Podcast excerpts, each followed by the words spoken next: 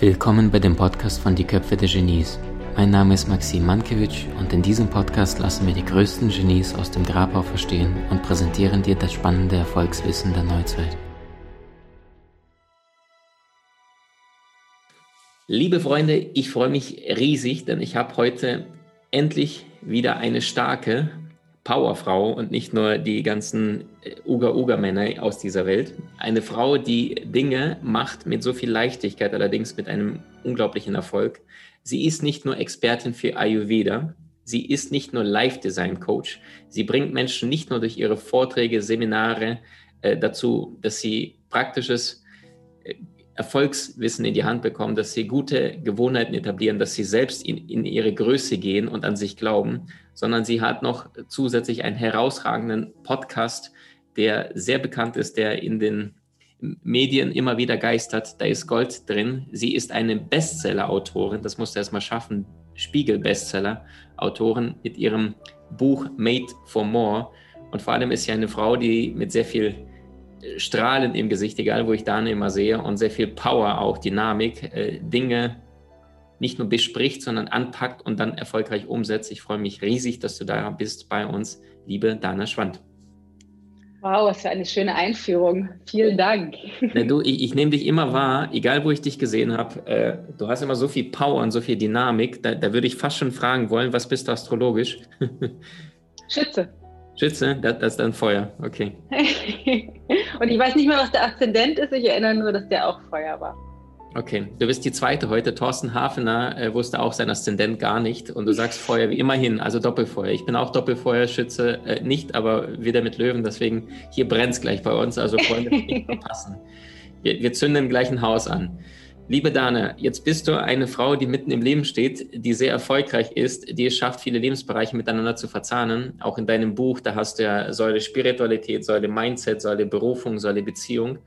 Wie gelingt es dir, ein so erfolgreiches und doch so vernetztes Leben gleichzeitig zu führen. Wie bist du da hingekommen? Das ist ja mal gleich eine ganz einfache Frage. Ja, ich, mag, ich, mag, gerne oberflächlich, genau.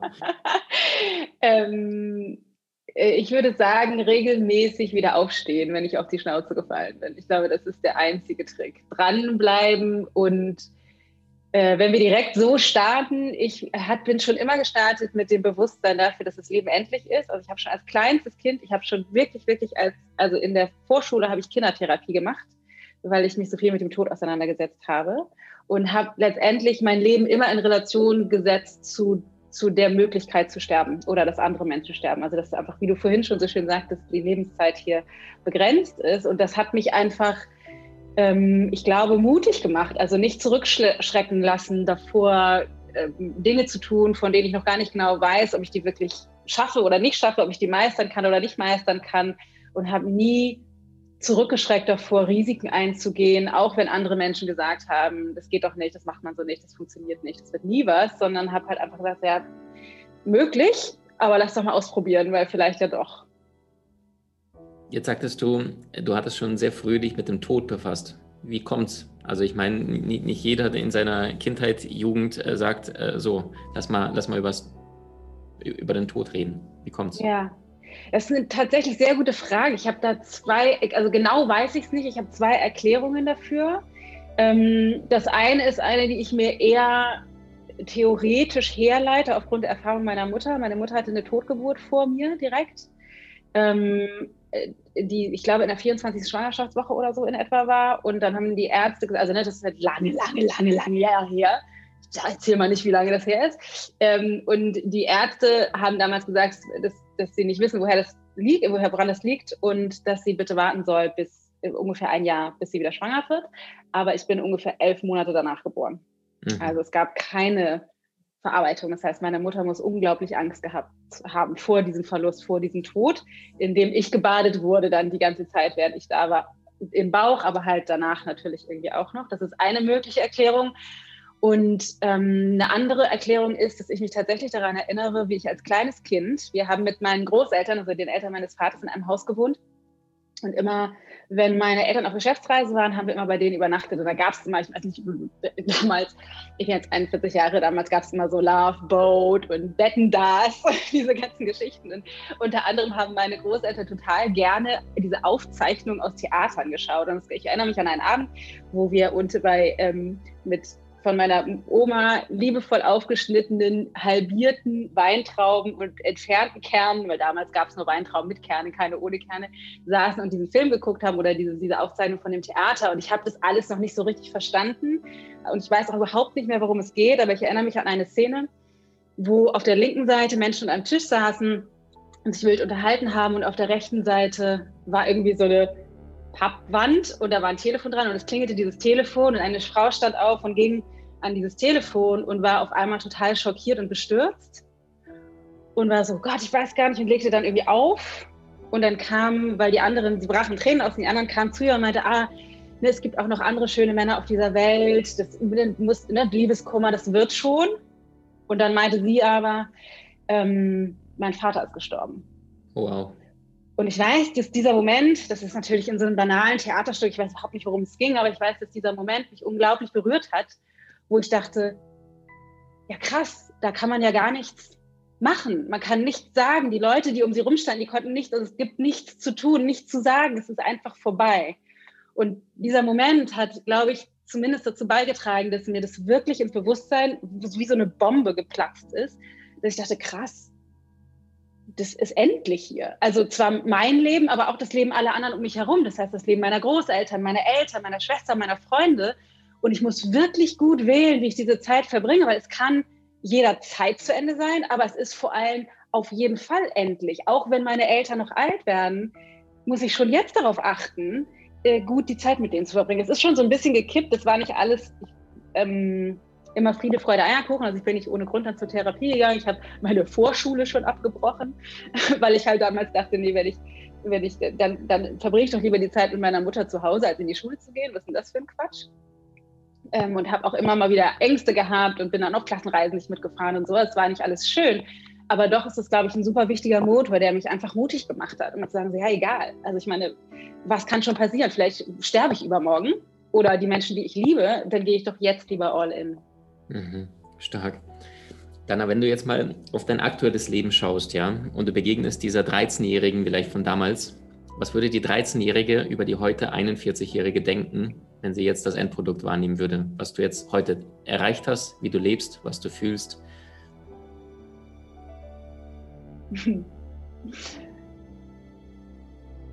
Also es gibt bestimmt eine Ebene von, ähm, wie diese Zukunftsvision, die man in diesem Film Zurück in die Zukunft immer sieht, so krass, was mit diesen ganzen Möglichkeiten und Technik und so.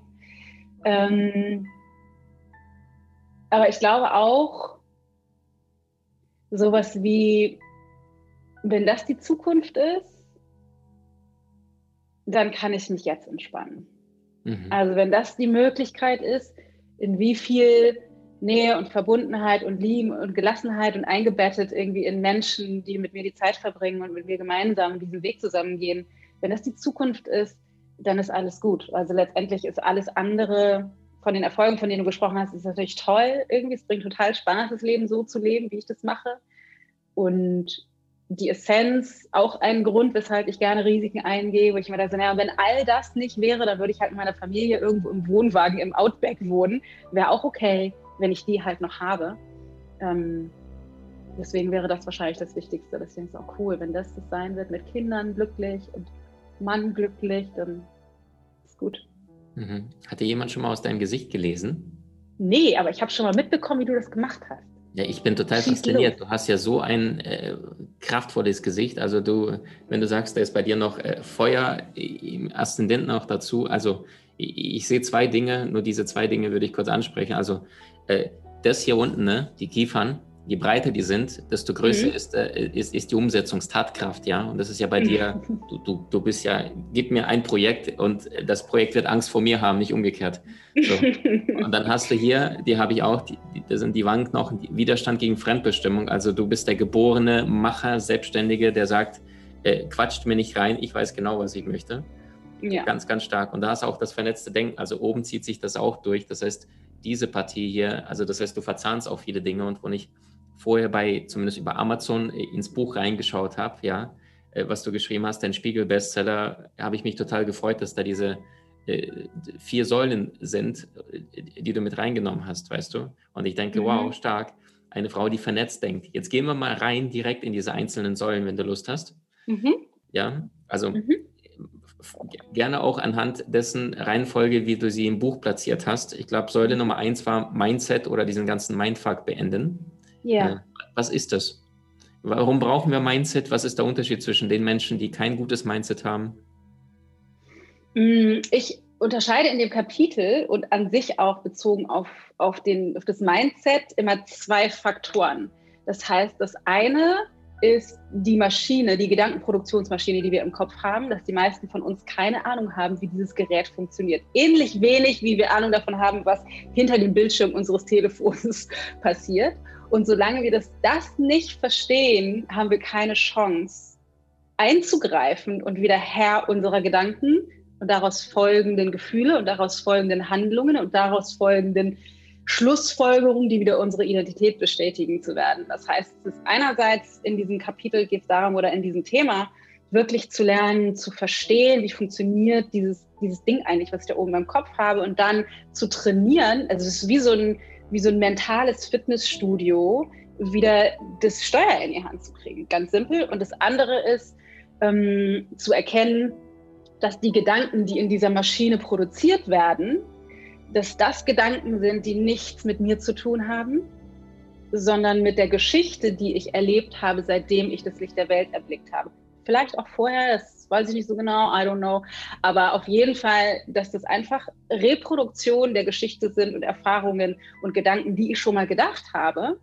Und dass die Intensität der Gedanken, die in dieser Maschine produziert werden, dazu führen, dass ich mehr oder weniger intensive Gefühle habe, die eben wieder mich zu Handlungen bewegen. Das heißt, einerseits muss ich das Fitnessstudio da oben trainieren, um das Steuer überhaupt an die Hand zu kriegen. Und auf der anderen Seite ist es wichtig, die Intensität der Geschichte zu minimieren, damit ich überhaupt eine Chance habe einzugreifen und nicht wie auf Autopilot durchs Leben zu laufen und keine Ahnung, wenn mein Mann wieder mal zu spät kommt, sofort auf 180 zu sein und das gleiche System abzuspulen wie jedes Mal, sondern die Chance zu kriegen, zu merken, ah krass, jetzt geht wieder die Geschichte los. Okay, und dann da einhaken zu können, um dann bewusster handeln zu können und nicht nur zu reagieren, sondern eben zu agieren. Das ist so im Groben, würde ich sagen, worum es im ersten geht. Ganz stark. Dankeschön dafür. Ich, ich strahle gerade von innen, äh, weil du gerade so, so schöne Dinge sagst, auf den Punkt, die die meisten Menschen immer nicht wissen, weil die sich mit dem identifizieren, was sie ihr Leben lang denken. Und zum anderen, äh, ich bin gerade von der Muse geküsst worden, während du gesprochen hast, weil mir ist mein erster Buchtitel eingefallen, gerade von der Seele geküsst worden. Und ich habe die ganze Zeit überlegt, überlegt, ich habe noch kein Buch in der Welt draußen. Die, die Sehnsucht vor der Perfektion und plötzlich ist er da. Also wow. Oh, wie schön. Ich weiß nicht, ob du diese Musenküsse kennst, wenn es plötzlich ja. kommt. Genau, jetzt ja. habe ich eine bekommen. Ich habe auch einen Titel gesehen, Bild. Und das ist jetzt gerade durch das Gespräch mit dir zum ersten Mal gekommen, wo ich wow. stark Jetzt Voll. gehen wir mal in die Säule 2. Vielleicht, weil, in, in, in, keine Ahnung, wie das funktioniert, aber die, die küssen uns ja von oben. Die Seele, die schickt ja im, im richtigen Moment. Ähm, Säule Nummer 2.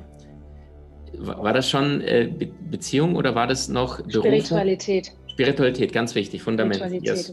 Warum brauchen wir das? Genau. Was ist der Unterschied zwischen Menschen, die spirituell aufgewacht sind und all denen, die noch suchen? Ja, wenn die schon suchen, ist das schon mal nicht schlecht.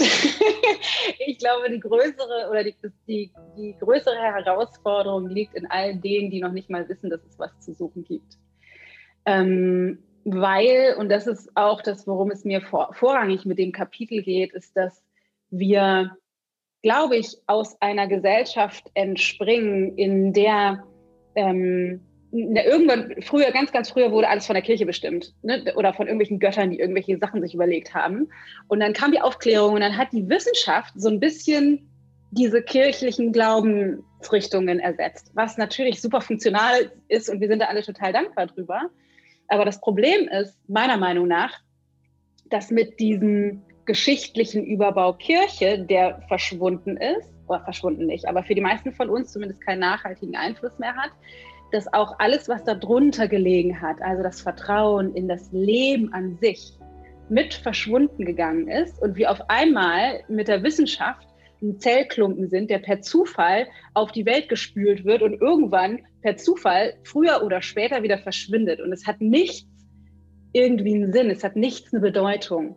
Und solange unser Leben keine Bedeutung hat, glaube ich, fehlt uns der Antrieb, um nicht nur, wie so viele Menschen das machen, von Tag zu Tag, von Wochenende zu Wochenende, von Urlaub zu Urlaub zu leben, sondern wie ich eben schon gesagt habe, nicht zu reagieren, sondern nach vorne raus das Leben zu erschaffen aus der Gabe, die mir mitgegeben wurde oder die ich halt mitbringe, wofür ich hier, hier bin. Und ich weiß nicht, ob das stimmt oder nicht, das schreibe ich auch in dem Kapitel ganz oft. Ähm, also ich halte mich für unfassbar spirituell oder gläubig oder wie auch immer man das sagen soll.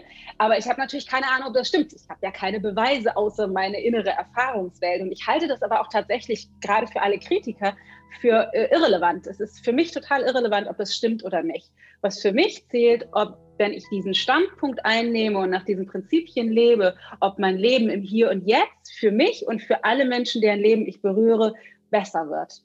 Und für mich ist dieser Standpunkt genau dafür funktional. Und selbst wenn ich nicht so altruistisch bin und denke, ich möchte alle verändern oder die Welt verändern, dann ist ganz egoistisch mein Leben lebenswerter und mehr von besseren Gefühlen geprägt, wenn ich aus einem tiefen Vertrauen in mein Dasein und in das Leben an sich lebe. Mhm. Also stark angebunden in deinem Urvertrauen. Viele gebrauchen diesen Begriff äh, Selbstbewusstsein, Selbstvertrauen, ganz wichtig. Jetzt sagst du genau das, was äh, ich auch unterschreiben würde sofort. Ähm, du, du, kannst Selbstvertrauen rational versuchen, die aufzubauen. Ja, ich und meine Muskeln, ich und meine Projekte. Oder du kannst in das Urvertrauen gehen und dann schmeißt du alles über Bord, was gerade im Außen erreicht oder in der Vergangenheit geliefert hast. Jetzt habe ich eine schöne Metapher für dich. Ähm, Stichwort Urvertrauen, wie du es gerade gesagt hast. Äh, ich glaube, äh, ein Obdachloser, der an der Wand sitzt, ja, der sieht ja, wenn er blind ist, der glaubt ja trotzdem an die Sonne, nicht weil er sie sieht, sondern weil er die Wärme auf der Haut spürt, wenn er da einen ganzen Tag lang äh, sitzt. Und wenn du ihm jetzt sagst, es gibt keine Sonne, dann, dann sagt er doch, ich fühle sie ja, aber ich kann sie nicht sehen. Ähm, so, jetzt tauchen wir mal ein in dein Urvertrauen. War die Dana Schwand erfolgreiche Frau? Ja, also ich, ich habe dich noch nie irgendwie traurig oder irgendwie niedergeschlagen erlebt. Vielleicht müsste ich dann mehr mich mit dir beschäftigen. Aber hast du das mitbekommen? Ich meine, du sagst, du hast in, in einem Bauch mitgeschwommen, wo du sagst, da war noch, äh, ja, also quasi die, die Überreste von, von etwas, was nicht geboren wurde. Würdest du sagen, dass, das war ein Thema in deiner Kindheit, wo du gemerkt hast, irgendwie, ich bin anders oder, oder war das Urvertrauen von Anfang an da? Was hast, wie bist du da hingekommen? Hm, das ist eine super gute Frage. Ich glaube, äh, ich glaube gleichzeitig ja und nein. Also ich glaube, ich habe das also ich habe das überhaupt nicht mitbekommen von aus, also aus meiner Erziehung von meinen Eltern tatsächlich. Die sind sehr, äh, ich sag mal, wissenschaftlich bodenständig, also liebevolle Menschen gewesen. Mein Vater lebt nicht mehr ab und so weltoffen, das auf jeden Fall, aber überhaupt nicht spirituell gläubig oder so gar, gar nichts, hat nichts mit Frage direkt dazu. Hat das dazu gewirkt, dass dein Pendel umso stärker ausschlagen musste zum Spirituellen, weil sie dir gesagt haben, das ist die Wahrheit und du hast sie anzunehmen? Dass du gesagt hast, gerade deswegen will ich das mhm. andere noch mehr kennenlernen und mich nicht einstellen? Ich glaube nicht. Ich glaube tatsächlich nicht. Es war für, für mich war das ein sehr natürlicher Prozess und da kommt auch das Ja auf deine Frage her. Ich weiß nicht, ob man es hören kann, mein Hund fällt gerade, falls ja, tut es mir leid. Ähm, und zwar, wenn ich mich mit allen möglichen Persönlichkeits Tests beschäftige, wie, wie es ja unzählige gibt, ähm, steht da immer drin ein unglaublich starker Zugang zu spirituellen Ebenen, zu Vertrauen, zu Energie. Sehr, sehr, ich bin irgendwie sehr durchlässig. Das heißt, ich glaube schon, dass ich das auf einer viel größeren Ebene mitgebracht habe, aber ich habe das eben nicht aus meiner Kindheit. Ich habe ich hab keine Prägung erfahren. Aber, und da, das passt halt auch schön zu dem Thema Spiritualität, wenn man sich öffnet dafür, was aus einem raus will und eben nicht gefangen in der Maschine des Verstandes von Tag zu Tag lebt, dann bricht sich das Bahn, was wir mitbringen. Und ich habe dann einfach über die Jahre, ich habe irgendwann, ich habe Fitness unterrichtet eine ganze Weile und dann kam Yoga in die Fitnessstudios damals und dann habe ich Yoga angefangen und dann habe ich mehr Yoga gemacht und dann habe ich Yoga-Workshops genommen und bin darüber so ein bisschen reingestolpert in so spirituelle Workshops und die Szene so ein bisschen, wenn man es überhaupt sagen kann. Und es hat einfach für mich immer, ich möchte noch nicht mal sagen resoniert, weil ich immer dachte, naja klar, also ich meine, ach so, das sehen nicht alle so. Also natürlich gibt es außerkörperliche Erfahrungen und wir sind alle energetisch verbunden. Ich hatte halt vorher keine Worte dafür, aber ich habe gemerkt, ganz stark, ah ja klar, ja gut, dass das mal jemand sagt, sozusagen. Und ähm, das hat sich dann, also es ist wie so eine, für mich, ohne dass ich irgendwas dazu getan habe, es ist wie so eine Blume, die aufgegangen ist. Es hat sich einfach irgendwie in mir entfaltet. Das heißt, nein, ich habe das nicht mitbekommen aus meiner Kindheit. Und ja, ich habe das mitgebracht, glaube ich. Und ich glaube, dass diese Kombination macht für mich so powerful, weil ich eben nicht schon immer spirituell aufgewachsen bin, habe ich ein sehr starkes Verständnis für die Menschen, die da gar keinen Zugang zu haben. Mhm. Und ähm, deswegen fällt es mir, glaube ich, relativ leicht, eine Brücke zu schlagen für die Menschen, die auch da denken, so, hä, spinnst da? Mhm. So. Verstehe. Ähm, jetzt nehmen wir mal dein Urvertrauen, dein Wissen von heute, all das, was du gelernt hast, praktisch erfahren hast, woran du dich vielleicht auch erinnert hast, ja, als Seele. Und du würdest jemand einen Baukasten jetzt bauen für ein erfolgreiches, außergewöhnliches, finanziell freies, glückliches Leben in Reichtum, Wohlstand, Fülle mit einem gesunden Körper, tolle Familie, äh, wahnsinnig guter Sexualität und äh, auf allen Ebenen glücklich, lachend, fröhlich. Was würdest du sagen, wie, wie, welche Stufe wäre 1, 2, 3, 4, 5, der ein Mensch zu leben, zu, zu laufen, zu meistern hätte, um, um seine Meisterschaft zu erlangen? Also ich ich also glaube, du, musst den Leuten so nicht beibringen, was, sondern du sagst, ja, tu das und innerhalb von einer Minute haben sie alles gelernt dazu, was, du, was, was sie lernen müssten. Was wäre dann die Reihenfolge oder wie würdest du rangehen? Um jemand wirklich aus seiner Misere, jemand unglücklich beruflich, Job läuft nebenbei, ja, Partnerschaft, okay. weiß er gar nicht mehr, ob. Okay, also ich könnte so wie bei Matrix den sozusagen so ein Programm einspielen, Korrekt. dass die das sofort, oh, das wäre, das fände ich auch eine geile Vision, muss ich sagen. ähm, okay, wie würde ich das machen? Also ich glaube, ich würde tatsächlich so ein bisschen ähnlich anfangen wie in dem Buch. Also den Verstand zu verstehen und zu verstehen, dass die Geschichte nur eine Geschichte ist und da anfangen, die Geschichte aufzulösen. Also zu erkennen, dass die Traumata und Verletzungen und Begrenzungen und Erfahrungen, die ich gemacht habe in der Vergangenheit, nicht an sich der Realität entsprechen und vor allen Dingen, dass sie vorbei sind, sodass ich all das, was gewesen ist, heilen kann, sodass ich eine Chance bekomme, im Jetzt überhaupt im Jetzt anzukommen mit meinem Bewusstsein. Ich glaube, das wäre Step Nummer eins. Ähm, Step Nummer zwei wäre auf jeden Fall die Komponente Spiritualität, weil gerade wenn es um alle Bereiche geht, bezogen auf, was du gerade gesagt hast, Partnerschaft, Familie, Sexualität, Berufung, finanziellen Erfolg, glaube ich, dass die Quelle in meinem, also in meiner, wenn du so willst, Seele oder in meiner energetischen Frequenz oder in meinem höheren Selbst, wie auch immer man das nennen möchte, Atman, ähm, sagt man im Yoga, dass es da drin liegt und daraus kommt, weil dann ist es eher so was wie so ein, okay, und jetzt nutzt das Leben, was du hast, als Spielfeld mit folgenden Eckpfeilern, Folge der Freude, also tu das, woran du Spaß hast, ähm, was meistens einhergeht mit tu das, was du richtig gerne machst. Und folge dem Beitrag, den du gerne leisten möchtest auf dieser Welt. Also welch, wenn du eine Sache verändern könntest auf dieser Welt, was würde das sein oder was würdest du gerne tun?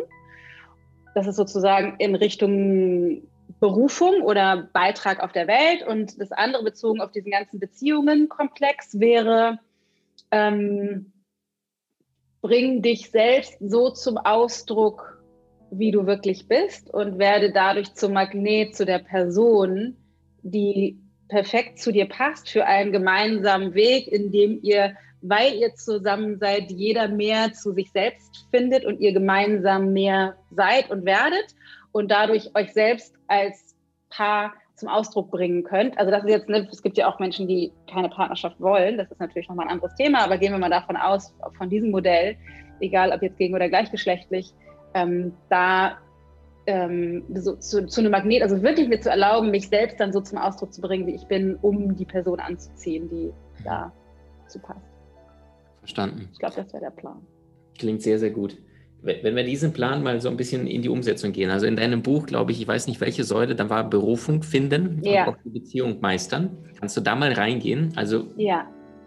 was, was rätst du einem 34-Jährigen, der sagt, boah, ey, ich habe einen Job gemacht, aber ich habe keine Ahnung, was meine Berufung ist? Ja, ich würde immer sagen, richte dich, also abgesehen von diesen drei Komponenten, also Folge der Freude, guck, welchen Beitrag, also was du ändern willst in der Welt und ähm, guck mal, was du einfach wirklich gut kannst. Ich glaube, das sind die drei wichtigsten Eckpfeiler, um Berufung zu finden. Und vor allen Dingen erlaube dir nicht von jetzt, wo du gerade stehst, das perfekte Berufsbild wissen zu müssen und die Job Description, sondern fangen an zu experimentieren auf dem Weg. Und ich weiß sehr wohl, dass wir von der Persönlichkeitsstruktur nicht alle dazu gemacht sind, vor, loszugehen und zu experimentieren. Mir liegt es sehr, anderen weniger. Aber ich glaube, dass das ein sehr wichtiger Weg ist, weil wir können nur über Ausprobieren erfahren, glaube ich. Ähm, das ist das eine. Aber was mir vor allen Dingen in dem Buch besonders wichtig war, darzustellen, ist, dass wir erkennen, es gibt Stärken und Schwächen. Und ich gehe davon aus, dass wir alle also wenn das zusammenkommt, dieser Beitrag, das, was wir besonders gut können und die, das, was uns richtig Spaß macht, das ist sowas wie unsere Superkraft. Das ist etwas, was wir meistens schlecht erkennen können, weil, wir, weil es uns so leicht fällt, dass wir da keine Wertschätzung für haben und kein Bewusstsein. Das ist das, worüber wir immer denken, ja, das kann ja jeder. Deswegen ist es so schwer zu erkennen. Es ist wie so ein schwarzer Fleck. Aber das ist das, worum es geht, herauszufinden, was ist das, was ich richtig gut kann. Und eine Möglichkeit, das unter anderem rauszufinden, ist die Medaille einmal umzudrehen und auf der anderen Seite zu schauen, nämlich was ist das, wo ich richtig schlecht drin bin. Also was sind meine Schwächen und was ich überhaupt nicht gut kann, weil, und das ist eines meiner Lieblingsbilder aus dem Buch, ich meine Schwächen als sowas verstehe, wie, kennst du, ähm, dein, dein Sohn ist, glaube ich, noch zu klein, aber wenn man mit Kindern bowlen geht, dann gibt es an der Seite so kleine Wände, die man hochfahren kann glaube, sind für Kinder und für Frauen gedacht. ich nutze die auch sehr gerne, damit die Kugel überhaupt eine Chance hat, hinten bei den, bei den Tegeln anzukommen. Mhm. Und ich glaube, dass die Schwächen, die wir mitbekommen haben, die sind sowas wie die Bande auf dieser Bowlingbahn, damit die Kugel hinten ankommt. Das heißt, dass ich nicht aus Versehen Mathematiker werde oder aus Versehen Bäcker werde, weil ich für was anderes hier bin. Das heißt, dass wir den Fokus auch auf unsere Schwächen und Unfähigkeiten richten, um die zu nutzen als Ausrichtung Richtung. Also wirklich zu lernen, die zu feiern und nicht mal zu denken, wir müssten es aber besser können oder ausmerzen, sondern die als, als Negativpol nehmen, um uns immer mehr dahin zu bewegen, wo wir eigentlich hinwollen. Und dann wird das so freudvoll, weil dann kann man sich über alles, was man nicht kann, kann man sich total darüber freuen und dann sagen, ah cool, da will ich auch nicht lang, dann gehe ich mal hier lang und guck mal, ob es da lang geht. Mhm. Stark, stark. Du hast Menschen in deinem Umfeld, die dir besonders wichtig sind? So teile den Podcast mit ihnen und wenn du es möchtest, bewerte und abonniere diesen. Wenn du noch schneller deine Meisterschaft erlangen möchtest, so findest du über 20 außergewöhnliche Videokurse in unserer Genieakademie unter maximandkevich.com.